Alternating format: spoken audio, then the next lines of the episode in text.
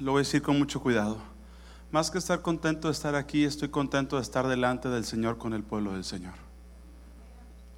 Eh, le venía platicando a, a, mi hermano Jorge, a su esposa, gracias por, por traerme aquí. Yo me siento muy cómodo donde predico. Lo digo con mucho cuidado. Yo prefiero no salir de donde, de donde estoy. Ahorita se está llevando el servicio allá en la ciudad de Saltillo. Ahí están mis hermanos, ahí está mi esposa, ahí está la iglesia del Señor. Y, pero valoro mucho cuando Dios me permite salir, porque entonces entiendo, yo no, lo digo con mucho cuidado, no necesito salir, no necesito andar buscando algo. Dios me ha bendecido mucho, Dios ha sido muy bueno. Pero entiendo que cuando Dios nos saca, quiere mostrar algo a través de nosotros y quiere mostrarnos algo a donde vamos. Entonces me siento muy privilegiado de estar aquí. Le quiero pedir que me tenga paciencia en el mensaje. No suelo ser, mm, ah, a veces, mm, no suele ser sencillo lo que comparto. Este, no, no me lo propongo así, pero le pido que tenga paciencia, que pueda si usted puede tomar apuntes, tomar apuntes. No sé si se graba la predicación, se graba. Usted puede conseguirla, consígala si le es de bendición. Pero sí le quiero comentar que hay que ir dando un pasito a otro, un pasito a otro. Quiero, antes que abrir las escrituras, quiero alabar a Dios por la obra que está haciendo en, en este lugar, en el mundo de restauración. Como dijo el pastor, un año, dos años, no sé. El Señor me dio la oportunidad de estar aquí en la tarde y el Señor nos habló. Eh, pero ahora me tuve una sorpresa precisamente el viernes, el viernes o jueves, no sé, fue jueves, que nos trajeron al refrán. ¿Quién, quién, quién colabora? Yo, pastor, yo sé que algunos colaboran entre semana. ¿Quién estaba ahí ese día en el refrán? Si alguien estuviera aquí aparte del pastor, mi hermana, muy bien, ¿alguien más? Quiero decirle algo, no, no es, no, no, no suelo eh, alabar eh, o ¿cómo le llamamos? Halagar, pero eso está muy rico. Dios lo sabe, está, lo hacen para Dios y eso es de gloria al Señor. Los pastores nos invitaron a comer aquí, eh, estuvimos aquí en lunch, todos estábamos fascinados, muy rico, con mucho amor, con mucho cuidado, las aguas frescas, Alabo a Dios por eso y sé que lo hace con una visión, con un propósito. Yo alabo al Señor por eso. De verdad lo digo, lo digo con mucho cuidado. Este, Dios le siga dando, Dios se sigue glorificando. Y a esos hermanos involucrados en eso y en aquellos que están titubeando, y Dios le ha llamado, involúquese, porque algo tenemos que hacer. No fuimos llamados a sentarnos, fuimos llamados a servir a Dios. Amén, amados hermanos. Gloria al Señor. No sé si al final, al final del servicio, ministrando, se me permita también no sé cuánto tiempo, pastor, este, tenga para compartir, pero si al final pudiéramos cerrar con un canto que el Señor me dio hace algún tiempo y en algún, algunos días van a estar en Spotify y en los medios este, ahí sonando y usted lo va a poder conseguir, que creo que le puede ser de bendición. Eh, he estado aquí por algunos años, por la gracia del Señor. Este, compartiendo. El Señor me, ha traído, me ha abierto puerta y me siento muy contento, insisto, de estar en Dallas eh, o en el área conurbada. Eh, estoy agradecido con el Señor. Ayer estuve compartiendo en una cumbre de América Ahora, en Arlington, según entiendo. El Señor nos dio palabra este, acerca de la oración. Los hermanos que están involucrados en la oración, no deje de orar. Dios necesita guardas en la iglesia, Dios necesita un ministerio y ese ministerio es muy poderoso, el ministerio de la intercesión. Eh, yo no vine a este lugar sin que hermanos han estado orando constantemente por mí, eh, para que Dios dé palabra. Un pastor, un predicador le puede predicar cualquier cosa. En un ratito le arma un sermón. Lo podemos hacer. Pero aquí el tema no es armar un sermón, sino hablar lo que Dios hable. Porque eso sí causa transformación, eso sí bendice. Estoy casado, felizmente casado, tengo dos hijos, hablé con ellos en la mañana, nos videollamamos. Mi hija tiene nueve años, mi hijito tiene cinco. Mi esposa es dentista, yo estuve estudiando odontología, dejé eso para tomar el llamado. Si algún día andan por Saltillo, le duele una muela, se siente mal, sin ningún problema, llámenos estamos para servirles, con mucho gusto. Quiero invitarle a que abra su Biblia, por favor. Y vamos a leer un pasaje, porque yo a mí me comentaron que era probable que iba a haber algún bautizo, bautizos, ya está listo aquí. Eh, y yo oré al Señor anoche, le dije, Señor, puedo compartir acerca de este tema. Y el Señor me ha dado una palabra, quiero que la escuchen. No es, no es para los que se van a bautizar, animarlos a que se bauticen, pero tampoco es para desanimarlos. Si no es para animarnos, para desanimarnos, no. Pero es una palabra que es para todos y que podamos entender de qué habla el Señor acerca del bautismo. También le comentaba al pastor, eh, es una palabra que tampoco la, doy para prebautizos, es decir, en la congregación damos una plática, seguramente que aquí también la han tenido, este, para la gente que se quiera bautizar. No es la plática prebautizos, pero es importante que la escuche. Siempre suelo darle un nombre a las predicaciones para que luego alguien, pastor, la palabra, ¿cuál palabra? Aquella que nos dijo y con el título, ah, ok, más o menos. No que lleve ese título, pero suelo colocárselo. En esta ocasión es bautizándolos en el nombre. Ese es el título de la palabra de hoy. Y pues estemos atentos al Señor. Ahí en el segundo libro de Reyes, si me quiere acompañar, hay una historia muy famosa. Segundo libro de Reyes, capítulo 5, por favor. Yo me sujeto al tiempo, mi hermano pastor. Usted me dice, muy bien. Dice, nosotros vamos en 40 minutos y usted sabe si le sigue, ¿verdad? A veces. Ok, segundo de Reyes capítulo 5.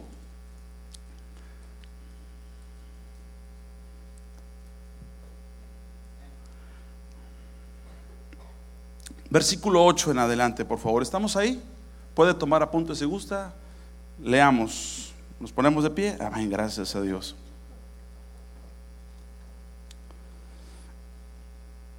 Y lo voy a leer hasta el 14. Segunda Reyes 5 del 8 al 14. Esta es nuestra lectura inicial. Cuando Eliseo, el varón de Dios, oyó que el rey de Israel había rasgado sus vestidos, envió a decir al rey, ¿por qué has rasgado tus vestidos? Venga ahora a mí, le dice el profeta Eliseo al rey, venga ahora a mí y sabrá que hay que profeta en Israel. Y vino Naamán con sus caballos y con su carro, con sus qué? Caballos y con su qué? Carro. Y se paró a las puertas de la casa de Eliseo. Entonces Eliseo le envió un mensajero diciendo, ve, lávate siete veces en el Jordán y tu carne se te restaurará y serás limpio. Y Naamán se fue enojado, diciendo, he aquí, yo decía para mí. Yo decía para mí, saldrá él luego y estando en pie, invocará el nombre de Jehová, su Dios, y alzará su mano y tocará el lugar y sanaré de la lepra.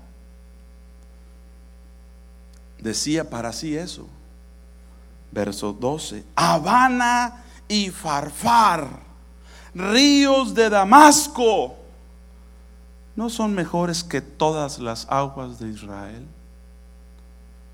Si me lavar en ellos, ¿no seré también limpio? Y se volvió y se fue enojado. Mas sus criados se le acercaron y le hablaron diciendo, Padre mío, si el profeta te mandara alguna gran cosa, ¿no la harías? ¿Cuánto más diciéndote, lávate y serás qué? Limpio. Él entonces descendió y se zambulló siete veces en el Jordán conforme a la palabra del varón de Dios, y su carne se volvió como la carne de un niño y quedó limpio. Padre, te damos gracias. En esta hora bendecimos tu gran nombre, reconocemos que tú eres Dios, reconocemos que nos has amado y nos has llamado. Recibe la honra y la gloria, Señor. Te ruego que abras, abras, Señor, nuestro entendimiento, que nos des espíritu de sabiduría y de revelación en el conocimiento tuyo, alumbrando los ojos de nuestro entendimiento. En el nombre de Jesús te damos gracias. Amén y amén. Puede tomar asiento, por favor. La historia, mis amados hermanos, es una historia sencilla, pero hay que verla. Eh, el ejército sirio había acosado al pueblo de Israel. El pueblo de Israel estaba en pecado, estaba muy mal. Y Dios les había dicho en su ley que si pecara, Dios los iba a entregar a los enemigos. Y este es el caso. El pueblo de Israel era constantemente atacado, ofendido por los reyes sirios o por el rey sirio y en este caso Naamán. Dentro de esas ocasiones que los invadieron, se llevaron gente cautiva. Entre esas gentes cautivas se llevaron a una mujer y la pusieron a trabajar en la casa. ¿Cómo se le llama eso aquí en Estados Unidos? Cuando alguien trabaja haciendo la limpieza en una casa. Housekeeping. Ok. Se la llevaron. Ella no se dedicaba a eso, pero en la cautividad la secuestraron, se la llevaron a la tierra y allá está viviendo, está haciendo las labores de la casa, no por su voluntad, no a su salario, no porque, porque ella haya decidido, sino porque las condiciones así lo tenían. Pero un día, hablando ella con su, era una buena mujer, una sierva de Dios, un día platicando con la mujer se da cuenta que la esposa del general, general Namán, y la mujer tienen problemas maritales. Y claro que los tenían, como todos, como ahorita que se hizo la invitación a los matrimonios, tiene que asistir a ese martes, tiene que orar para que Dios le permita asistir a esas reuniones de matrimonios. Pero ella se da cuenta que hay algo de trasfondo, y el trasfondo es que Naamán, el general, tiene lepra.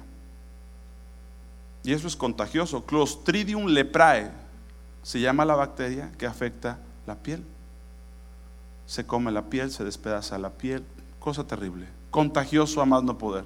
Entonces imagínense las, los problemas que tenía ese general cotidianos que todos tenemos, todos los casados tenemos cierto grado de problemas, pero añadiéndole a eso, el hombre tiene una enfermedad sumamente contagiosa, entonces ni siquiera puede estar cerca a su mujer, íntimamente a su mujer. La, la, esposa del general un día platicando ahí, no, pues es que Dice, no batalle, vaya a la tierra de Israel. ¿De allá donde me trajeron? Allá hay un hombre de Dios que le puede ayudar a sanar. Ella le platica, convence al general. El general convencido viene con el rey y le dice, oye rey, necesito que me des cartas para ir con el otro rey, porque allá hay un profeta que me puede, me puede sanar, me puede curar. El rey le da cartas, se va ese reino, los de Sirio, los, el sirio, estaba sobre Israel. Imagínense cómo llegó allá. Llega con el rey el general, con todos sus caballos, su carro, su gente, sus guardaespaldas, lo que usted se imagine. Y llegan con el rey y le dan una carta. Aquí te manda el rey de Siria. Oye, que como el hermano que dijo, vendrá a cobrarme. ¿qué, quiere? Aquí te manda. Ah, pues, lee la carta. Aquí te mando a mi, a mi general Namán, es el principal del ejército. Te encargo que me lo mande sano.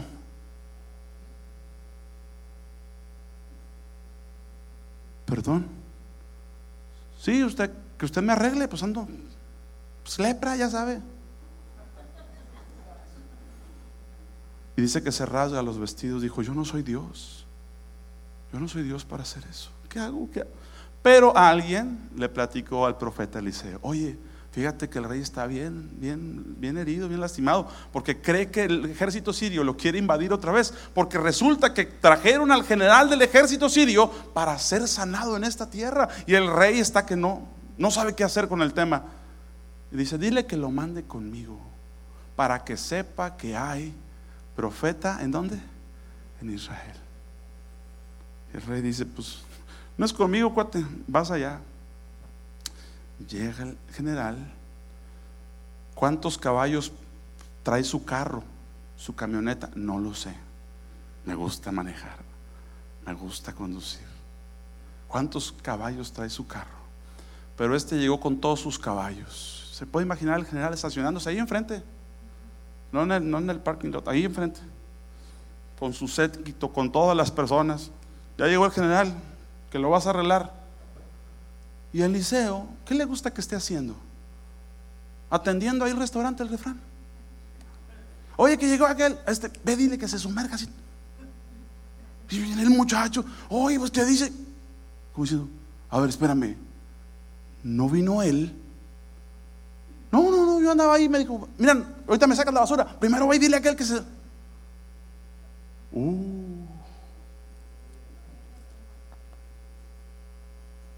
Yo decía para mí, va a salir el varón de Dios.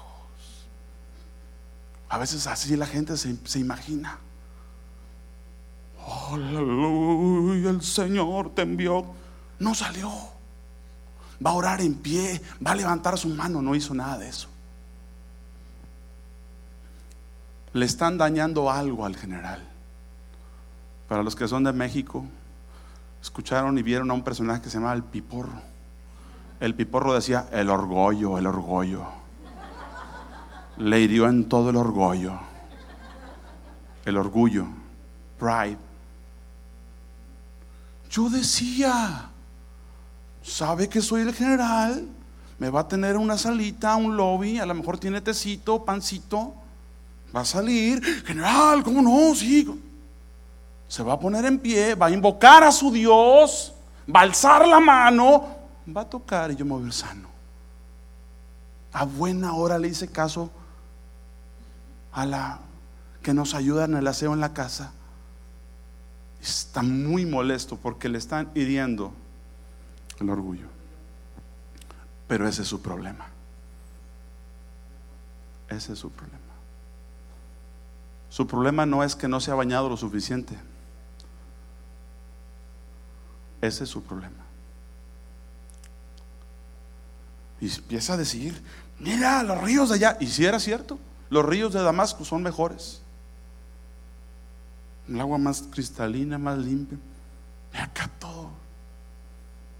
¿Qué vas a comparar este río con aquellos ríos?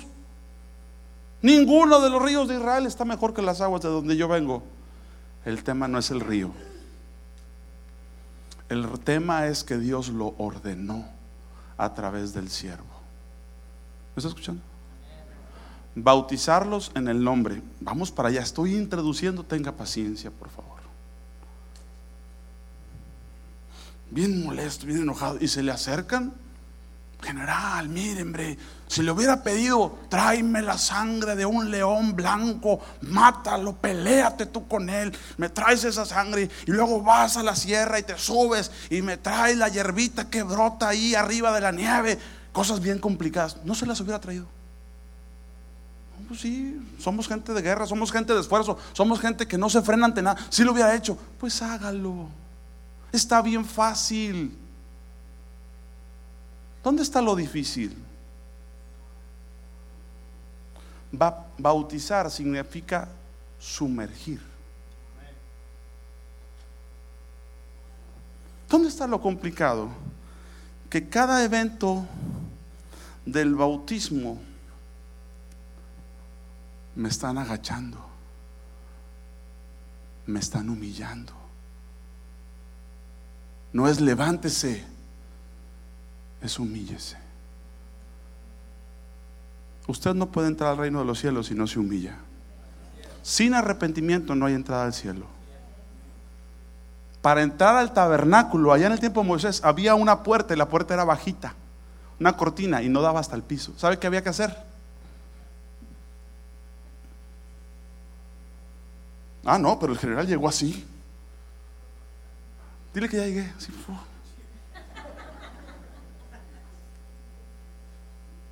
Si te arreglaron el, si te el de este, no, no lo siento.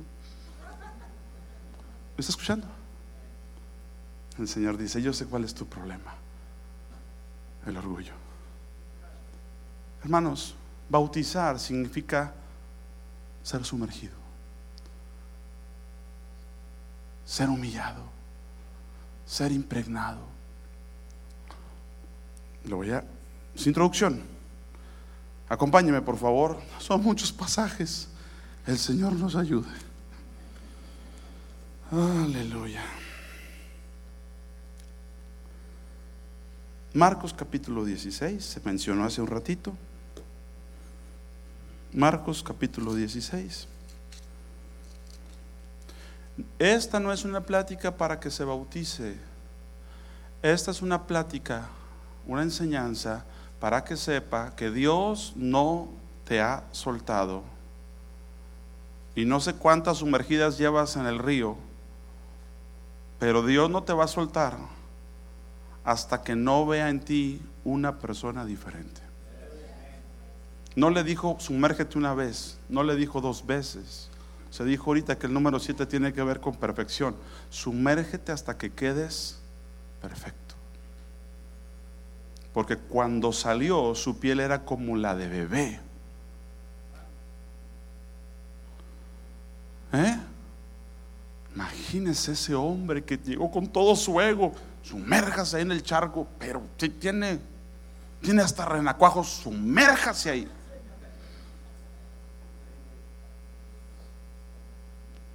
Pero cuando sale, es otra persona.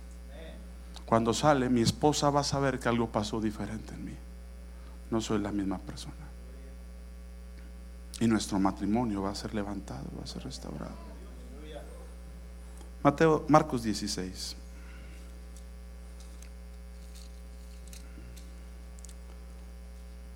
Capítulo 16, versículo 15, 16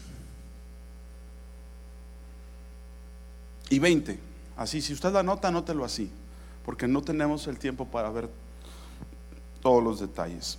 Marcos 16, 15, 16 y 20. Leo. Jesús ya resucitó y les está dando instrucciones. Y les dijo, id por todo el mundo y qué? Y predicad el Evangelio a quién? A toda criatura. Predíquenle. Si se le predica, escuche por favor, si se le predica, nada más tiene dos opciones. ¿Lo recibe o lo rechaza? No hay puntos intermedios. Predícale lo que es el Evangelio. Si lo cree, si lo recibe, nada más hay dos opciones. Vamos a leer. El que creyere y fuere bautizado. ¿Qué va a pasar con él? Será salvo. Más el que no creyere, condenado. Fíjese por favor que no dice que si no cree y no se bautiza, dice si no cree, será condenado. Porque lo único que determina que creas o que no creas es que obedezcas lo que está diciendo. Hay mejores ríos allá. Pues, pero Dios no te dijo que te sumergieras allá. Pero ya voy a cambiar. Dios no dijo que intentes cambiar. Dios dijo que te dejes sumergir.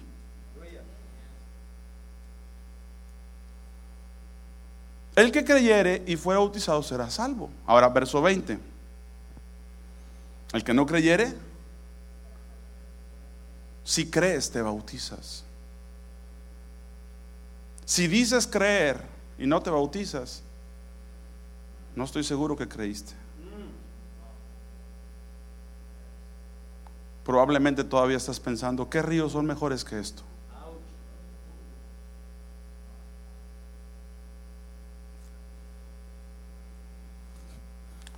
yo con broma, me veo un poquito serio, tengo la cara de enojado, pero así, así dices, ¿qué puedo hacer con esto? Pero, pero no, no solo ser tan así. Pero yo a veces le digo al hermano, pastor, ¿y qué tanto me va a durar abajo? Le dije, hasta que veas al Señor. ¿Hasta cuándo? Hasta que vea la luz. No, pastor. Lo vas a ver por qué. Parece broma, pero tiene, tiene, tiene un tinte de realidad. Ahorita va a ver por qué. Entonces yo así les digo, ayúdame, ¿hasta cuándo? Ya cuando empiece a ver al Señor, véngase para acá. Sacamos le quiero platicar, estamos en una región donde estamos a 1500 metros sobre el nivel del mar, usted lo puede traducir a casi una milla, casi una milla sobre el nivel del mar. Saltillo. Tenemos montañas, hay una es semidesértico, pero cerquita hay bosque. Y hay agua, pero el agua de la sierra sale fría.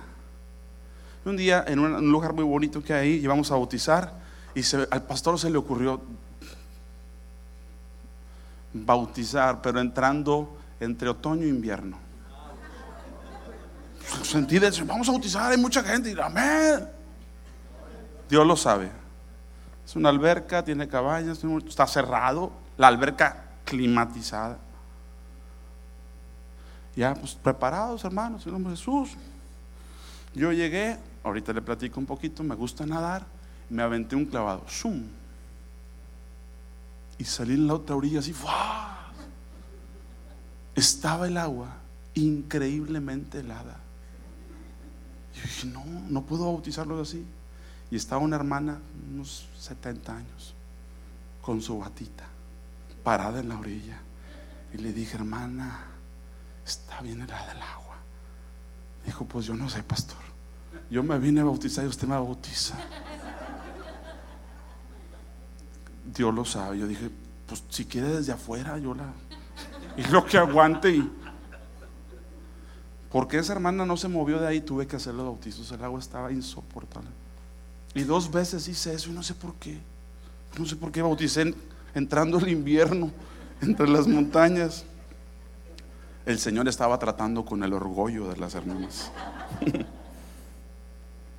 verso 20, verso 20, verso 20. Y ellos saliendo, porque no hay que decir que vengan, el evangelismo es hay que ir. Cuando son salvos, cuando hay convicción, ellos buscan dónde se congregan. Y si es aquí, bienvenidos. Hermanos, nos hemos malgastado en invitar gente a la iglesia. Tenemos que invitar a la gente a Cristo. Y Dios los pondrá en una iglesia. Dios me ha permitido predicar en televisión, en radio, escribir para periódico, por la gracia del Señor. Jamás, jamás es invitarlos a la iglesia. Es invitarlos a Cristo. Y si el Señor los trae aquí, con mucho gusto les servimos. No tenga afán por traer gente a la, iglesia. Pero ocúpese de que vengan a Cristo. Porque las iglesias se han llegado de gente que no viene a Cristo.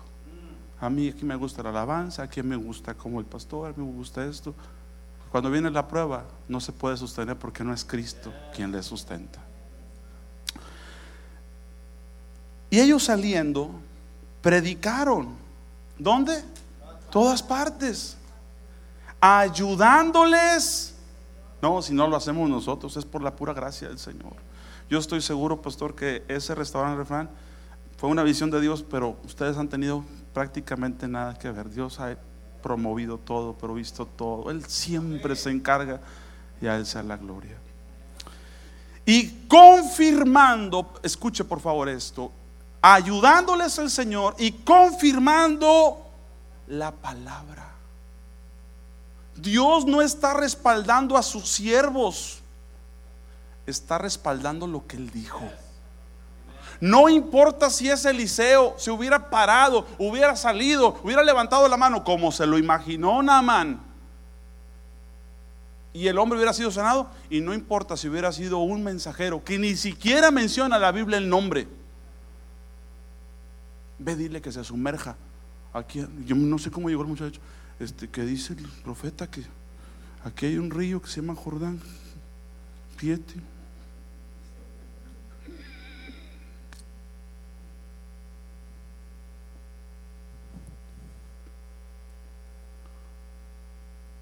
Dios lo que primero va a respaldar es su palabra. Dios tiene un pacto con su palabra, hermanos. Y solamente si nosotros guardamos su palabra, caminamos en ese pacto. Escuche lo que estoy diciendo. Él no le es infiel a su palabra.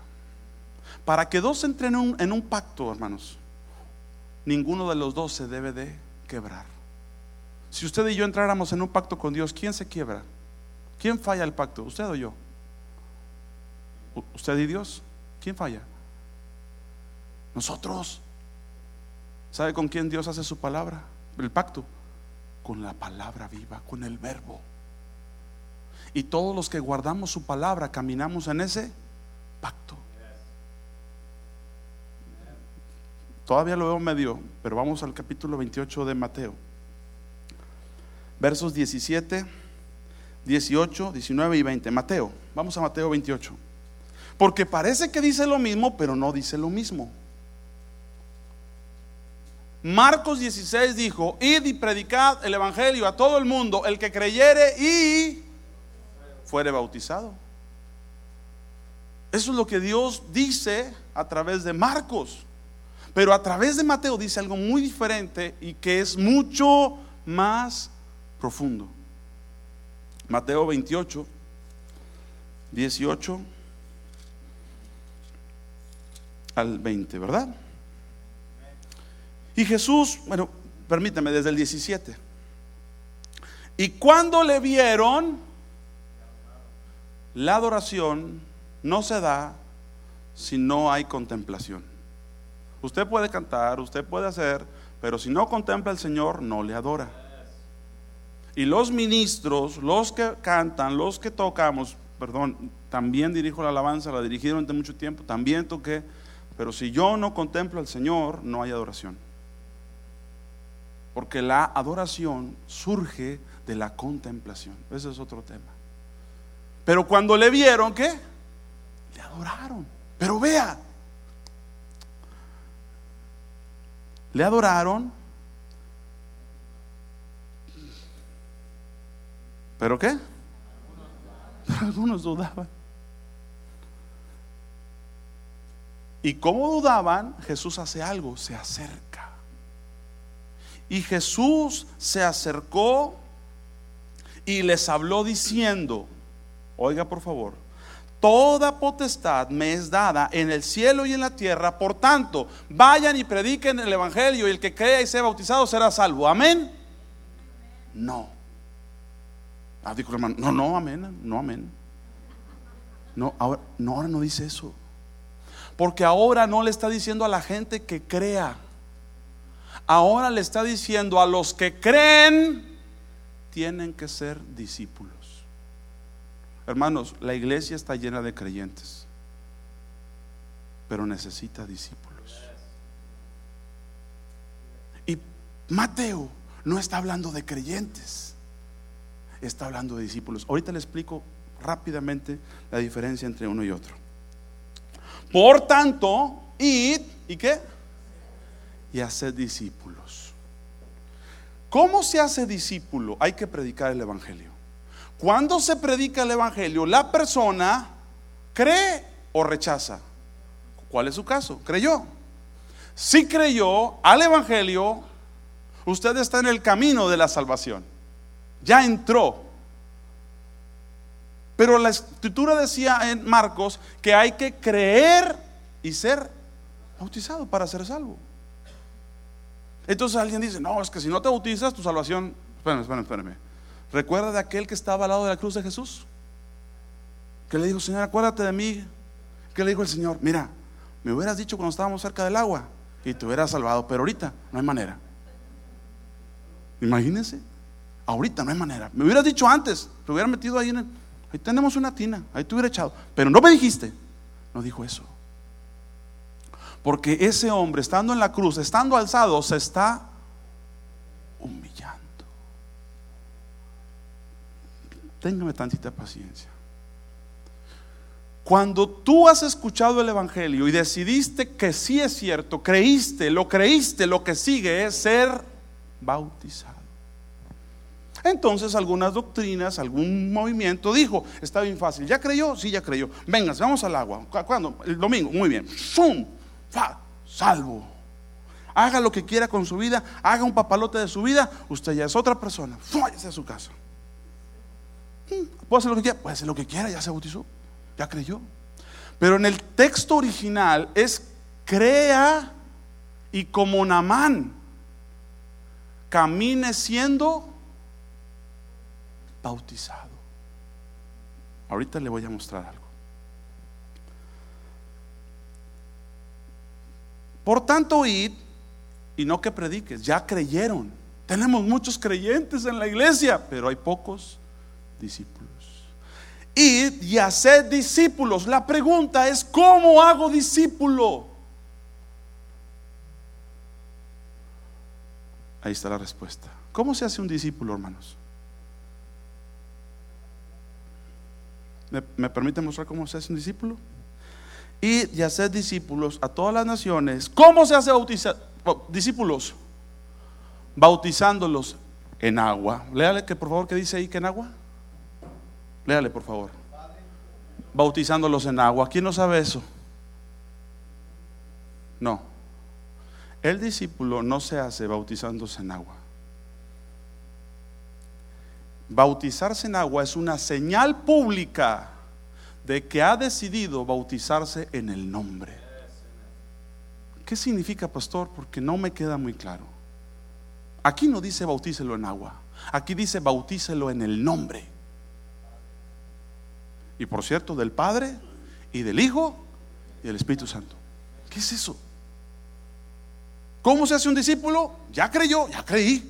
Ok, usted va a estar siendo sumergido como Namán hasta que destruyamos eso que le, que le provocó la lepra.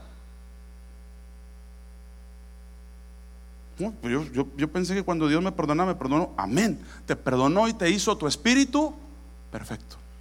Mira, hermanos, muchos de nosotros hubiera sido mejor que cuando creímos en Cristo y fuimos salvos, nos hubiéramos muerto como ladrón. ¿Escuchando? El problema es que no nos morimos, no nos mataron y seguimos nuestra vida y nuestra alma sigue estando viciada.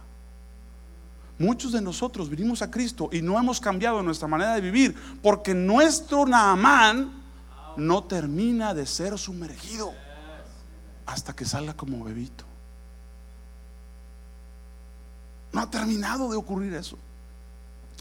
Y entonces tenemos aquí que Dios le dice a Mateo, no que crean, ya creyeron. Lo que les falta es ser discípulos, es caminar detrás del maestro, es seguirlo. Y de hacer discípulos. ¿Cómo se hacen? Bautizándoles. ¿Qué es bautizar en el nombre del Padre? Vea lo que dice del Hijo y del Espíritu Santo. ¿Qué es bautizarlos? Enseñándoles que guarden. ¿Cuánto? No, a mí nomás me gusta el Nuevo Testamento. No, no, a mí nomás me gusta el Nuevo Testamento. A mí me gusta el Salmo 23, aleluya, me dijo un hermano. Pues qué bueno que le guste. Pero aquí se come todo.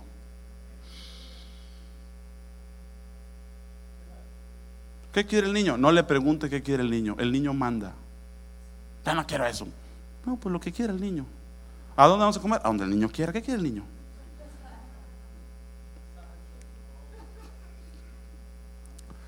El cristiano no elige qué come. El discípulo no elige qué come. Porque no solo de pan, sino de del Salmo 23, de Filipenses 4:13 de Romanos 5.1, Juan 3.16, no, de toda palabra. No me gusta la cebolla, no le vamos a preguntar, se guisó con cebolla. Pero dime que no le pusiste ajo.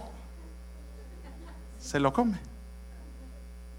Bueno, a lo mejor a usted no les tocó, pero teníamos mamás en México. Lo que se sirve, se come. Oye, que no, que ya no quiere. Recogí el plato, lo pone en el refri. Dos horas más. Tengo hambre.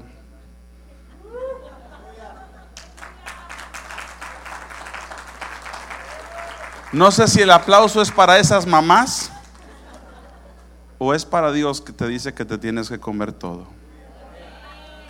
Tú no vives, déselo fuerte al Señor.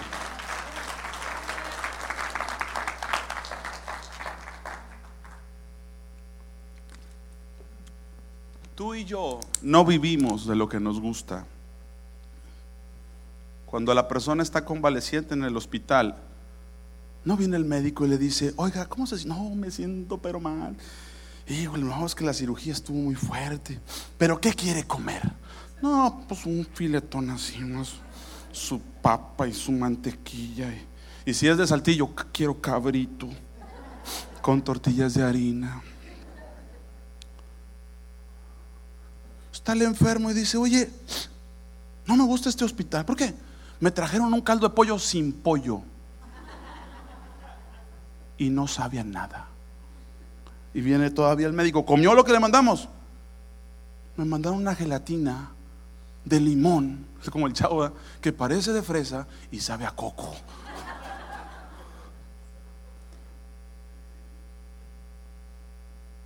Cuando usted necesita vivir, usted no puede escoger lo que se va a comer.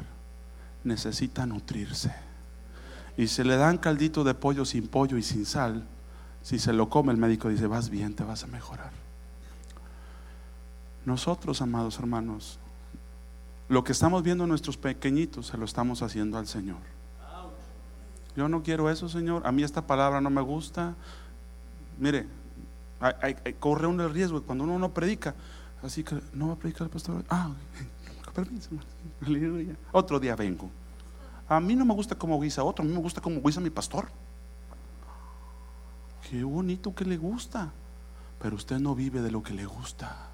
Vive de toda palabra que sale, que sale, que sale, que sale de la boca del Señor.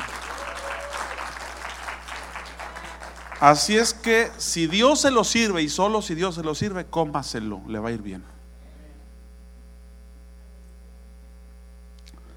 Seguimos adelante. Seguimos adelante. Verso 20. ¿Cómo se hace un discípulo? Bautizándole en el nombre. ¿Qué es bautizarle en el nombre? Vea por favor. Enseñándole que guarde. ¿Cuántas? Todas las cosas que yo os he hablado le quiero pedir un favor. Esta palabra a mí me ha, me ha abierto el entendimiento como no tiene una idea. Pregúntele al Señor, pregúntele al Espíritu Santo, consulte con su pastor. ¿Qué significa guardar? No tenga la respuesta. Pregúntele al Señor qué significa guardar. Si usted aprende lo que es guardar, hermano, Dios le va a enseñar de una manera que usted no tiene una idea. Dice que Dios puso al hombre en el Edén para guardar, pero no guardó. Satanás era un, querubín protector, tenía que guardar, no guardó. La iglesia es llamada a guardar y no sabe lo que eso significa. Por favor, pase tiempo buscando qué significa esa palabra. Pregúntele al Señor y cuando sepa, guarde la palabra. Porque no es llamado a leer la Biblia, no es llamado a aprenderse, no es llamado a tratar de cumplir, es llamado a guardar. Le pido a Dios que le ayude en ese tema. Bien, ¿dónde está la diferencia entre creyente y discípulo? Acompáñenme rápidamente, me voy a acelerar. Juan 8, 31. Probablemente leamos desde el 30.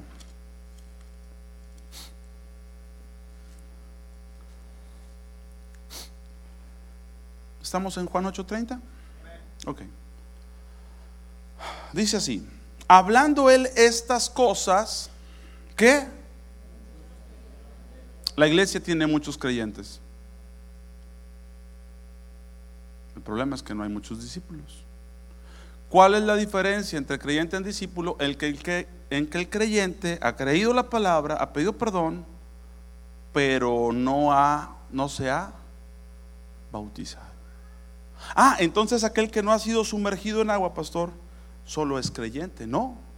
Puede ser que usted obedeció, creyó, se bautizó como un ejemplo de algo que va a seguir haciendo. ¿Qué significa eso, pastor? Que a partir de ese momento que usted bajó a las aguas, usted ha decidido cada vez que Dios lo quiera sumergir, dos, Namán, Tres nada más, Señor, ya. Le voy a explicar lo que significa bautizar. Bautizar es una palabra griega, baptice, que no solamente implica ser sumergido, pero aquí también voy a apelar a mi pueblo y a mi región, allá de donde vengo. Todavía, en algunos lugares, venden un polvito de colores, puede ser el caballito, puede ser la estrella, donde usted calienta el balde de agua y va a ser algo milagroso. Calienta el agua y le echa los polvos. agarra la ropa,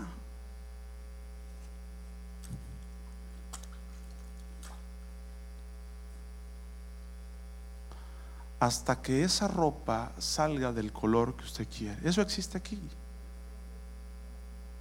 Eso es bautizar.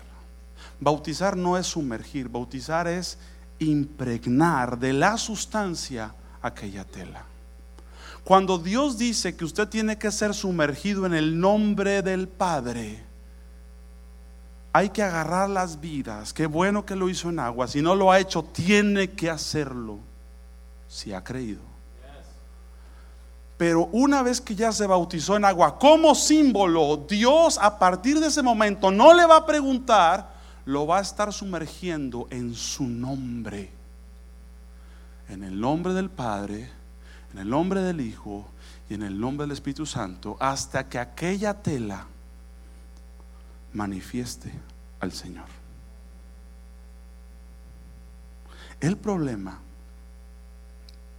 grande es que agarramos a los demás. Pásele, pásele, aquí estamos los romanos del hermano Román, aleluya, pásele, pásele con nosotros. Qué bueno, ¿ya creyó? Gloria a Dios. Venga, se lo vamos a bautizar aquí en la doctrina de Román. Y le doy sus sumergidas. Pero cuando vayas allá y te topes con los de enfrente, eh, aquí dice Román. Pastor, no le entiendo. Vamos a leerlo. Oiga, ya se da cuenta que yo solo interactúo conmigo mismo. ok.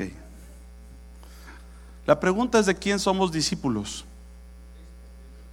La pregunta es de quién somos discípulos. Acompáñeme por favor a Primera de Corintios capítulo 10 verso 1 y 2. Primera de Corintios 10 versos 1 y 2.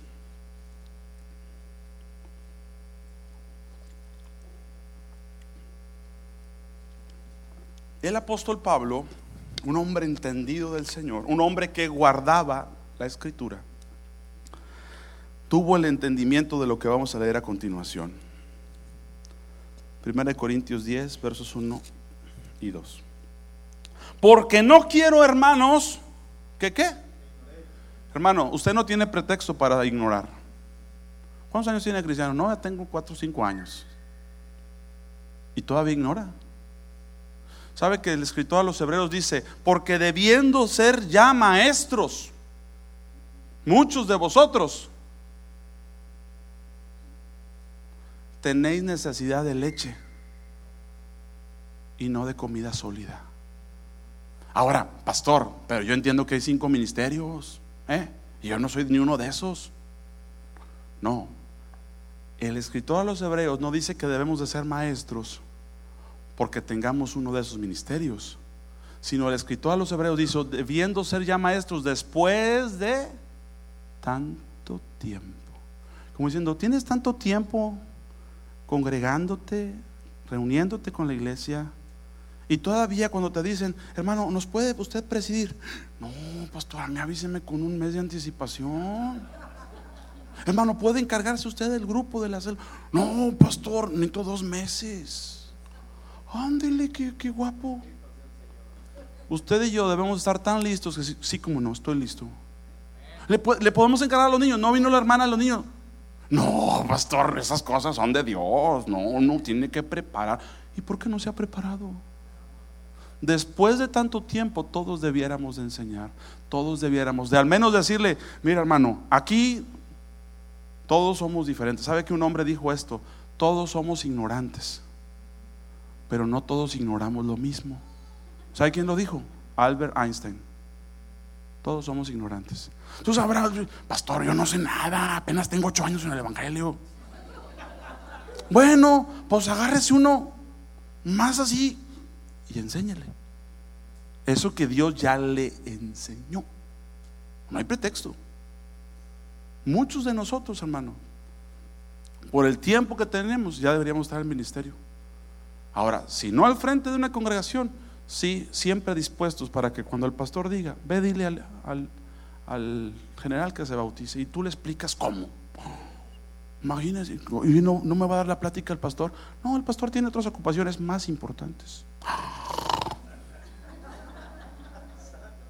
¿Y usted quién es? Él es el segundo ahí de a bordo. No, si yo andaba haciendo ahorita el aseo, pero estoy capacitado para que usted se bautice. Así es que me va a obedecer. Aleluya por ese pueblo. La iglesia no es de títulos, es de funciones. Puede tener el título y no funciona. Puede no tener el título y funcionar. Dios quiere que funcione. Funcionemos. Bien, dice que muchos creyeron. Juan 8:30. No leí el 31. Se lo voy a decir.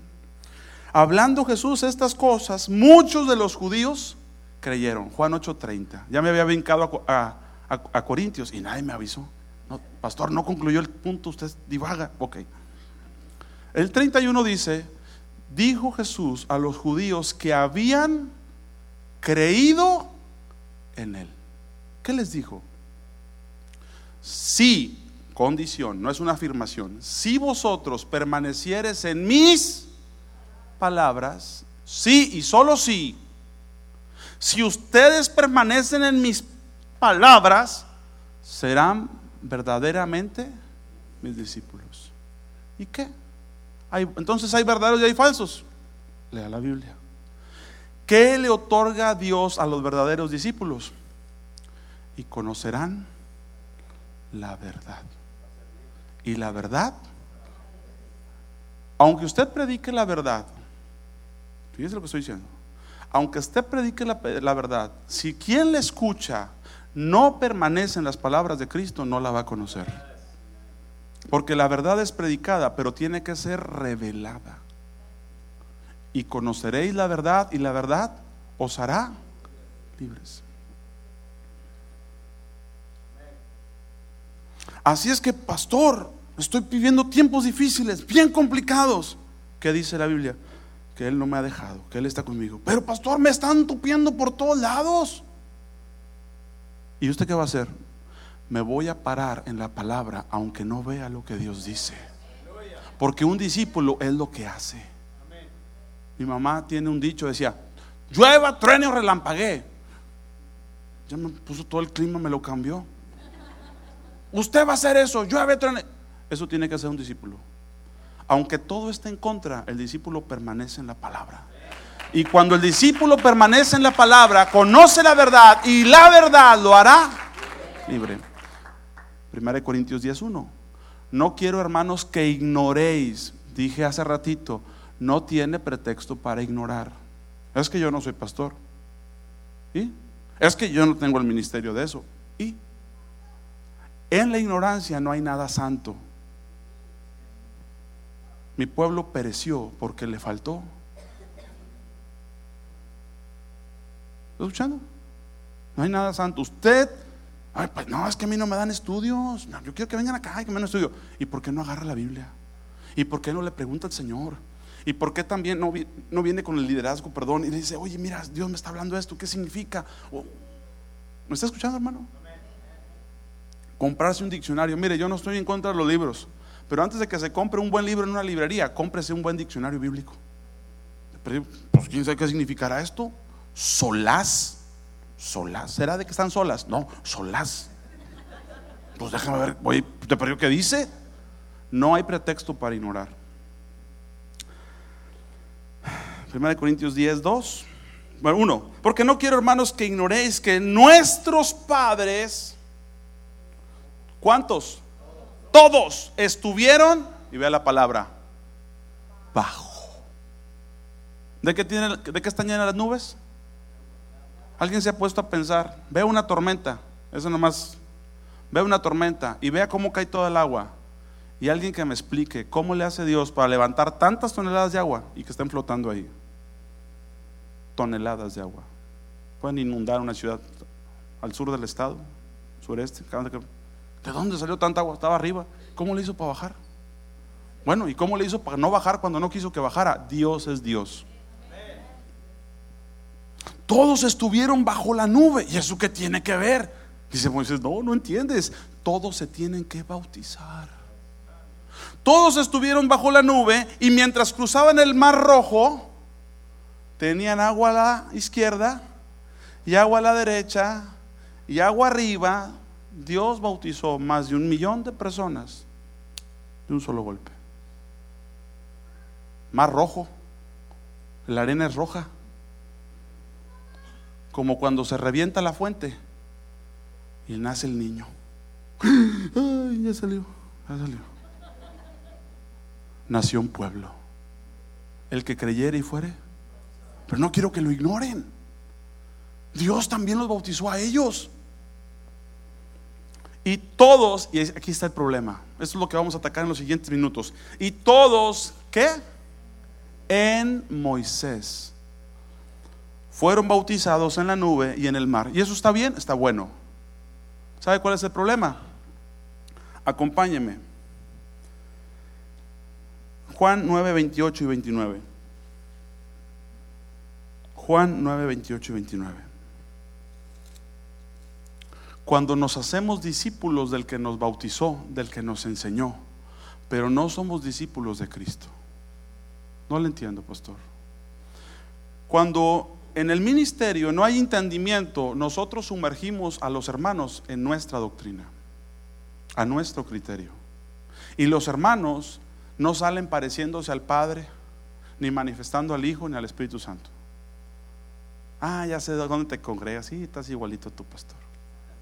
No sé si eso es bueno o es malo, pero usted no fue llamado con todo el respeto y el amor que le tengo al pastor. Gracias, pastor, por recibirme. Usted no fue llamado a parecerse a él. Usted fue llamado a parecerse a Cristo. Yo no fui llamado a que la gente que está ahorita congregándose allá en Saltillo se parezca a mí. Tiene que parecerse al Señor. La tela se tiene que remojar y no debe salir de ahí hasta que no muestre el Señor. Juan 9, 28 y 29. ¿Estamos ahí? Fueron bautizados en Moisés. ¿Pero qué no era en agua? en Moisés. Juan 9, 28 y 29.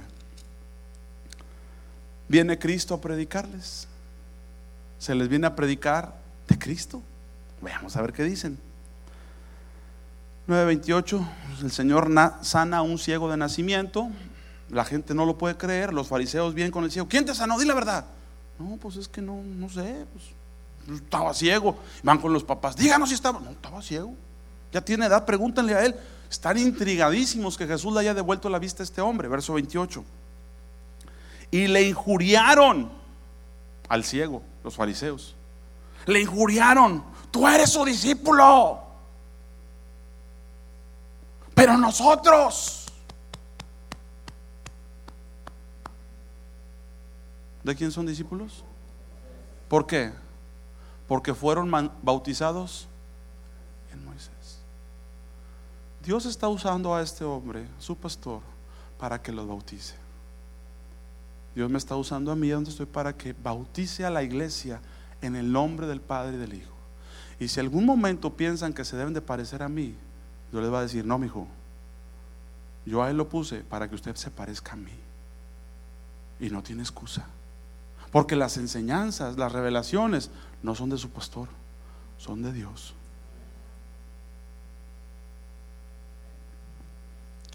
Nosotros somos discípulos de quién? De aquí dice 28. ¿Discípulos de quién? ¿Por qué? Porque estos se quedaron con la doctrina. Fuimos bautizados en Moisés. ¿Y a quién se querían parecer? Y cuando viene otro diciendo, más que Moisés soy yo. No, verso 29. Nosotros sabemos que Dios le ha hablado a Moisés. Pero Respecto a ese, ¿qué? No sabemos. Cuando las denominaciones existen, gracias a Dios, pero tiene que haber un momento en el corazón, en la mente del, del, discípulo diciendo, gracias a Dios por este lugar, gracias a Dios por esto, pero Dios me llamó a ser su discípulo. Y eso no significa que tengas que salir del lugar donde estás. Eso significa que tengas que entender que al quien tienes que parecerte es al Señor. Que toda la obra del Padre invertida en ti es para que te parezcas a su Hijo. Porque hay una sola persona que yo sepa que agrada al Padre. Este es mi Hijo amado en quien está mi complacencia. ¿Estamos escuchando, hermanos? Ok. Primera de Corintios 1:11, vea los problemas que esto ha manifestado. Vamos a leer del 11, 12, 13 y 15. Primera de Corintios 1, 11, 12, 13 y 15. Vamos a ver si no causó problema quién los bautizó. Vamos a ver. Tenemos ahí el verso 11. Pablo le está escribiendo la carta a los de Corinto. Porque he sido informado acerca de vosotros, hermanos, hermanos míos. Si somos hermanos, ¿quién es papá? ¿Quién es el hermano mayor? Jesús. ¿Por qué? Por el Espíritu Santo. Hermanos míos, por los de Cloé, que hay entre vosotros, ¿por qué hay contiendas? Quiero decir, dice Pablo, que cada uno de vosotros dice, yo soy de Pablo. Pero los de enfrente, ¿sabe qué dice? No, Pedro salió más galleta. Y otros, no, Apolos. Porque piensan que quien los bautizó los discipuló para ellos. Pero Dios no nos puso a discipular para nosotros. Vayan y hagan discípulos a todas las naciones. ¿Quién recibió el poder? ¿Quién recibió la potestad? Cristo. Sumérjanlos en la tina hasta que salgan parecidos a mí. Entonces algunos de ustedes ya se sumergieron en las aguas, pero usted no, no tiene ningún cambio. Y la gente nunca falta el diablo a través de, ahí está, y eso que te bautizaste. No, yo no mando con hipocresías, yo cuando lo haga, aleluya. Tampoco es la solución. El que se baja las aguas está dispuesto a que Cristo lo esté sumergiendo, a que el Espíritu Santo estar siendo sumergidos más que en agua en la persona de Cristo, en la persona del Padre y en la persona del Espíritu Santo, hasta que la ropa salga impregnada a Él. Amén, amados hermanos. Soy de Pablo, soy de Apolo, soy de Cefas, Cefas es Cristo. Y otro decía, no, yo soy de Cristo. Pregunta Pablo, ¿acaso está dividido Cristo? se fraccionó. ¿Fue crucificado Pablo por vosotros? ¿O fuiste bautizados en el nombre de quién? Ve que el problema no es el agua, el problema es en quién te bautizaste. Verso 15, para que ninguno diga que fuiste bautizados en mi nombre. Hermanos, a veces nos quedamos siendo discípulos de alguien, pero no del Señor el Señor nos ayude. Acompáñeme rápidamente, me voy a apurar. Juan, Hechos 8:34.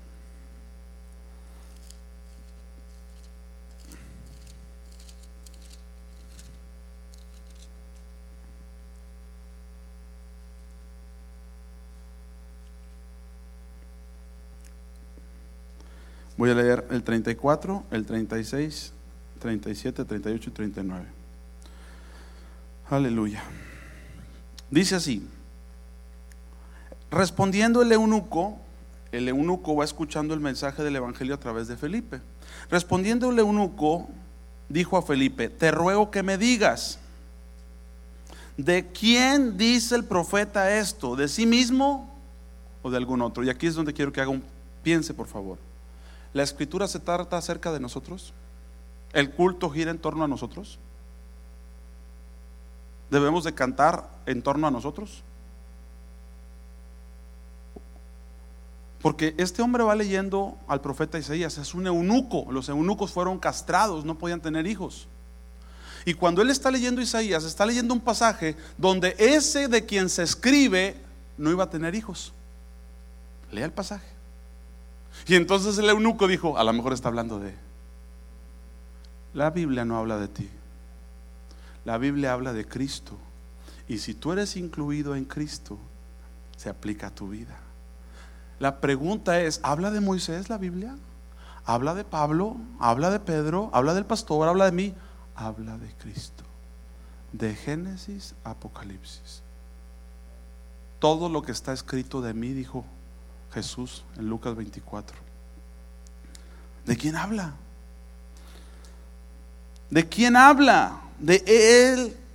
¿De quién dice esto el profeta? ¿De sí mismo o de otro? Pudo haber pensado en un nuco, a lo mejor hasta habla de mí.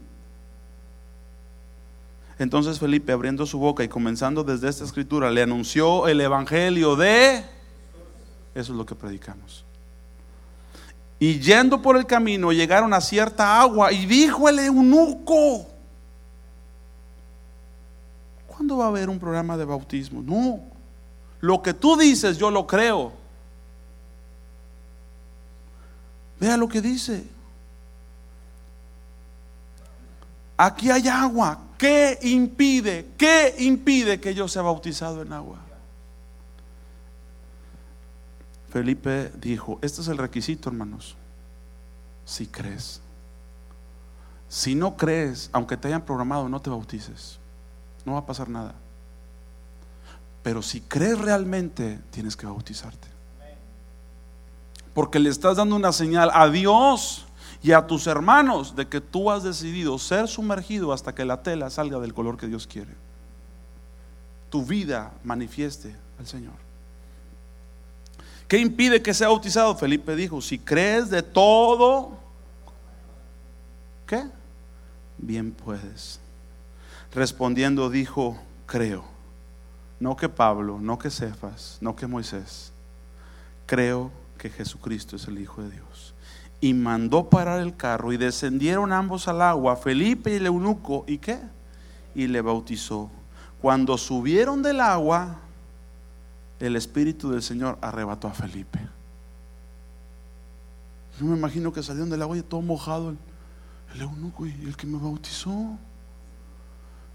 Dios quiera que un día los hermanos de la congregación dejen de verme a mí, que el Señor así el que me metió al agua, el que me enseñó todo este tiempo, para que ahora solamente contemplen, puestos los ojos en Jesús, autor y consumador de la fe.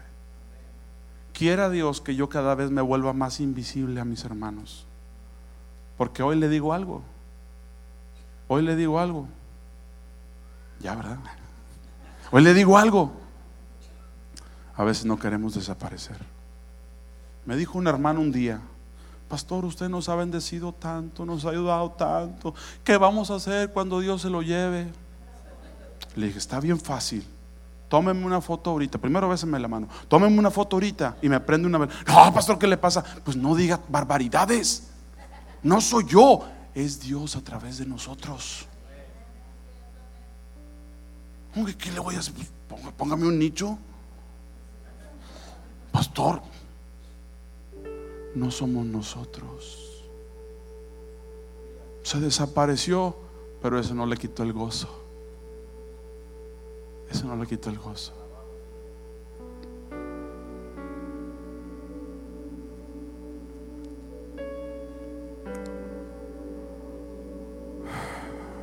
Juan 1.32.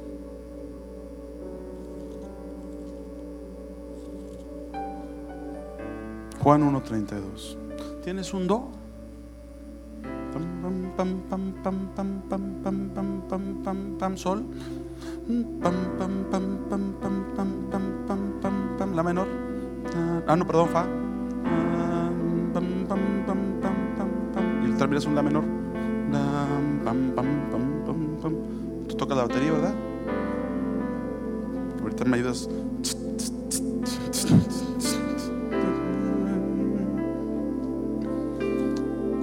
recibe. 1.32.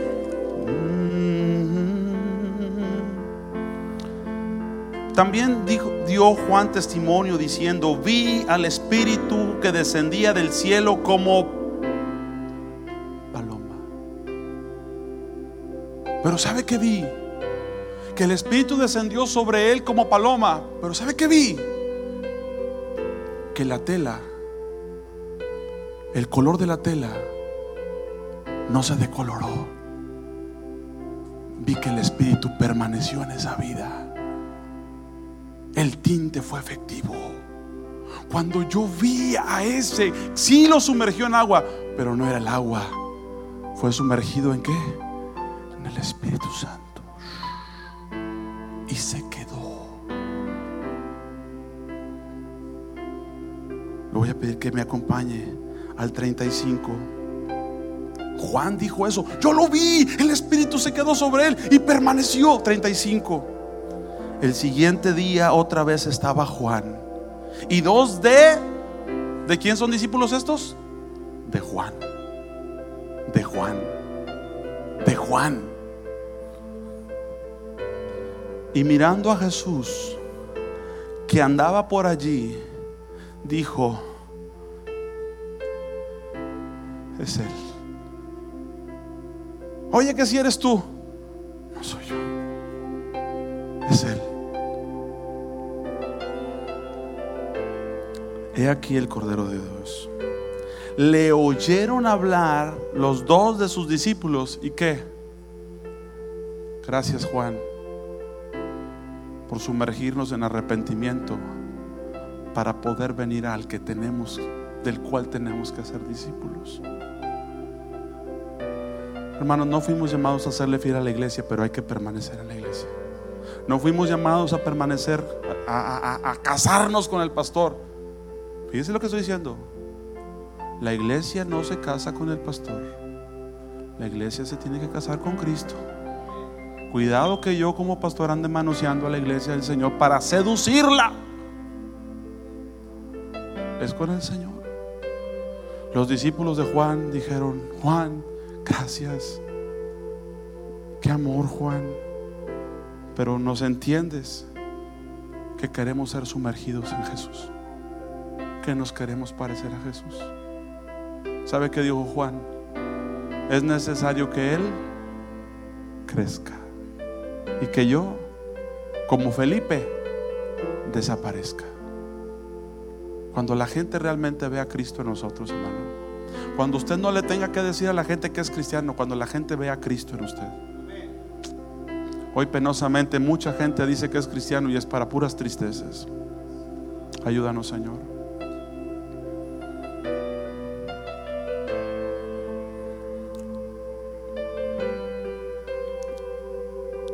Le oyeron hablar los dos discípulos y siguieron a quién. Si, es para la nota o para que quede registrado, Hechos 19, 1, 2 y 5. No lo voy a leer. No voy a leer eso, pero nada más para que quede registrado y lo pueda meditar. Esto sí le pido que me acompañe. Gálatas 3, 26. Es el apóstol Pablo el que escribe. Volvemos al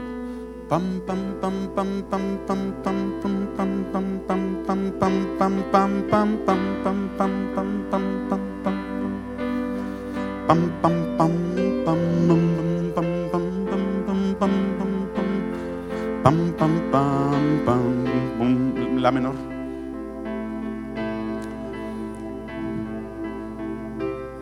Gálatas 3:26 ¿Tú me vas a ayudar con la batería o con el piano? Ok.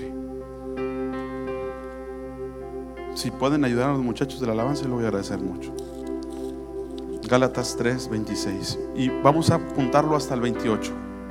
Vea lo que dice el apóstol Pablo.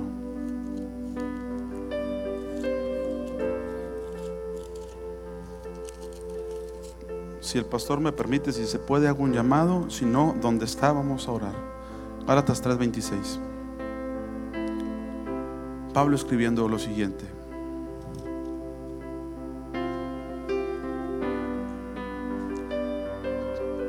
Pues, dice Pablo, pues todos sois qué? ¿Qué se necesita para ser hijo de Dios? Creer. No, no necesita más. Pues todos sois hijos de Dios por la fe. ¿En quién? No lo pierda, no es Moisés. En Cristo Jesús. Porque, hijos de Dios, porque todos los que habéis sido bautizados en agua, sumergirlos en Cristo. Porque todos los que habéis sido bautizados en Cristo, ¿qué dice? De Cristo están empapados. Todos los que han sido bautizados en Cristo salieron, están impregnados de Cristo.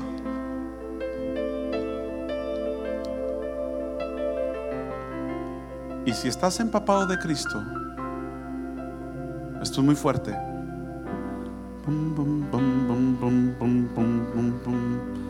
Ya no hay,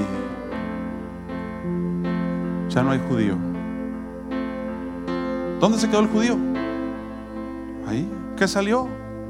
El empapado de Cristo. ¿Y los gentiles? Nosotros somos gentiles. Tampoco hay gentil. ¿Qué salió?